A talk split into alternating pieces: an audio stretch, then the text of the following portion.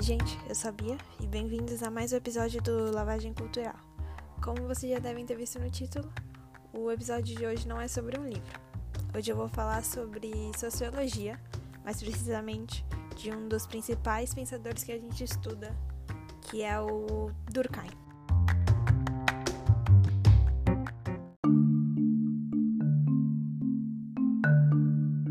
Então vamos lá. Antes de mais nada, já quero comentar que eu não vou me ater à biografia e à vida do Durkheim. Não que isso não seja importante, mas eu quero comentar aqui sobre alguns conceitos que ele trouxe para a sociologia dele e para o estudo dele. É, dito isso, acho que dá para começar falando do conceito de sociedade. O Durkheim defende o primado da sociedade sobre o indivíduo. É, não há homem sem sociedade, o homem é essencialmente um ser social. É, Para o Durkheim, então, a sociedade não é simplesmente uma soma de indivíduos, mas uma realidade exterior ao indivíduo que tem o poder de coerção. O todo vai definir as partes. A sociedade tem uma individualidade e uma realidade com caracteres próprios. E essa realidade com caracteres próprios é formada por uma consciência coletiva que surge da combinação de consciências individuais. É importante entender bem esse conceito de da exterioridade, que a sociedade é uma realidade exterior ao indivíduo por si só. Porque a gente vai levar esse conceito para um pro objeto de estudo da sociologia segundo Durkheim, que é o fato social. Para a gente entender então agora o fato social, é toda forma de agir, pensar e sentir que define o comportamento dos indivíduos de uma determinada cultura ou sociedade. É, o fato social tem algumas características importantes para a gente entender aqui, que ele é geral, então ele vai acontecer para todos os indivíduos. Ele é coercitivo e ele é externo. Para dar um exemplo aqui, é, o Durkheim explica que o indivíduo ao nascer ele não vai escolher o idioma ou as normas de comportamento, porque isso tudo já foi definido de acordo com a sociedade em que ele nasce. Então, por exemplo, nessas circunstâncias de existência social, o homem prova então da força de coerção da sociedade. Por quê? Porque quando a gente nasce, a gente não escolhe, ah, vou falar inglês. Não, a gente nasce numa sociedade que fala português. Então, você vai aprender a falar português. Depois você pode aprender a falar inglês. Mas quando você é pequeno, você vai falar na língua da sociedade. Você vai comer o que normalmente a sociedade que a gente vive come. Dá para entender? O Durkheim vai trazer algumas influências positivistas. Então, nesse sentido, o Durkheim acredita na objetividade do fato social pesquisador tem que, para cumprir a exigência do rigor científico, deve tomar uma distância e neutralidade do seu objeto de estudo, que é o fato social, para conservar a objetividade da sua análise sociológica. Para Durkheim, então, os fatos sociais são coisas, é objetivo.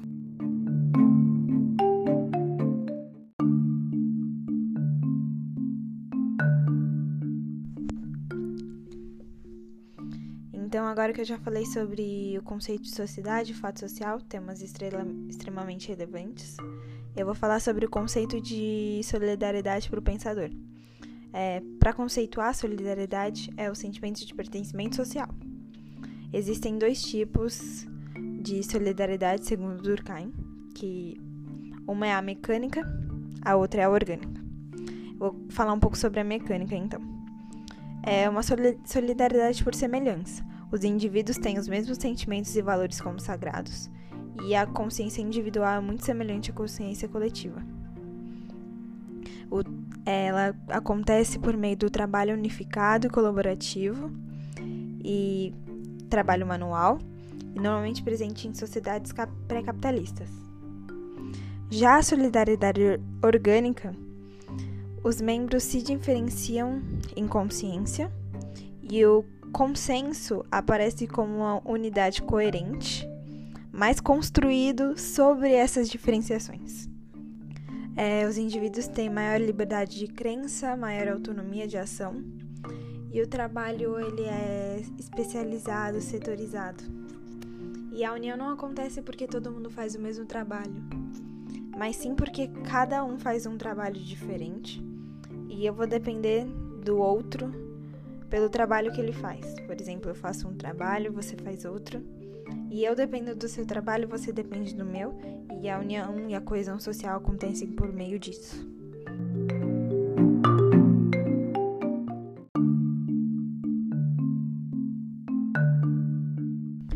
E para finalizar, eu vou falar um pouco do suicídio, que é um tema que o Durkheim abordou. Para o Durkheim existem quatro tipos de suicídio. O suicídio egoísta, que é suicídio particular, ele ocorre porque não há um grau de integração suficiente do indivíduo na sociedade. Já o suicídio altruísta é, acontece um pouco do contrário. O indivíduo não tem uma individualização insuficiente. É um suicídio mais pode ser um suicídio ideológico, quando o suicida ele se integra e tanto numa causa ou numa ideologia, num grupo, que ele vive pelo grupo. Acontece muito com homens bomba. É, eles se matam pela causa e eles esquecem o individual e pensam só no, na causa e no coletivo. Existe também o suicídio anômico, que ele acontece quando há um desregramento, uma desordem na sociedade, muitas vezes por causa de questões sociais, de crise e, por fim, o suicídio fatalista.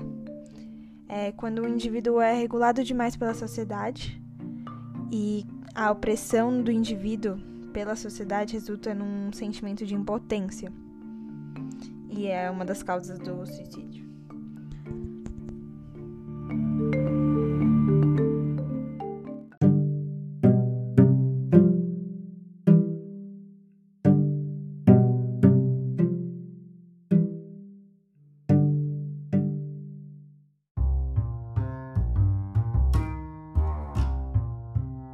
Então, foi isso. Eu espero que vocês tenham entendido um pouquinho dos conceitos do Durkheim, das ideias do Durkheim.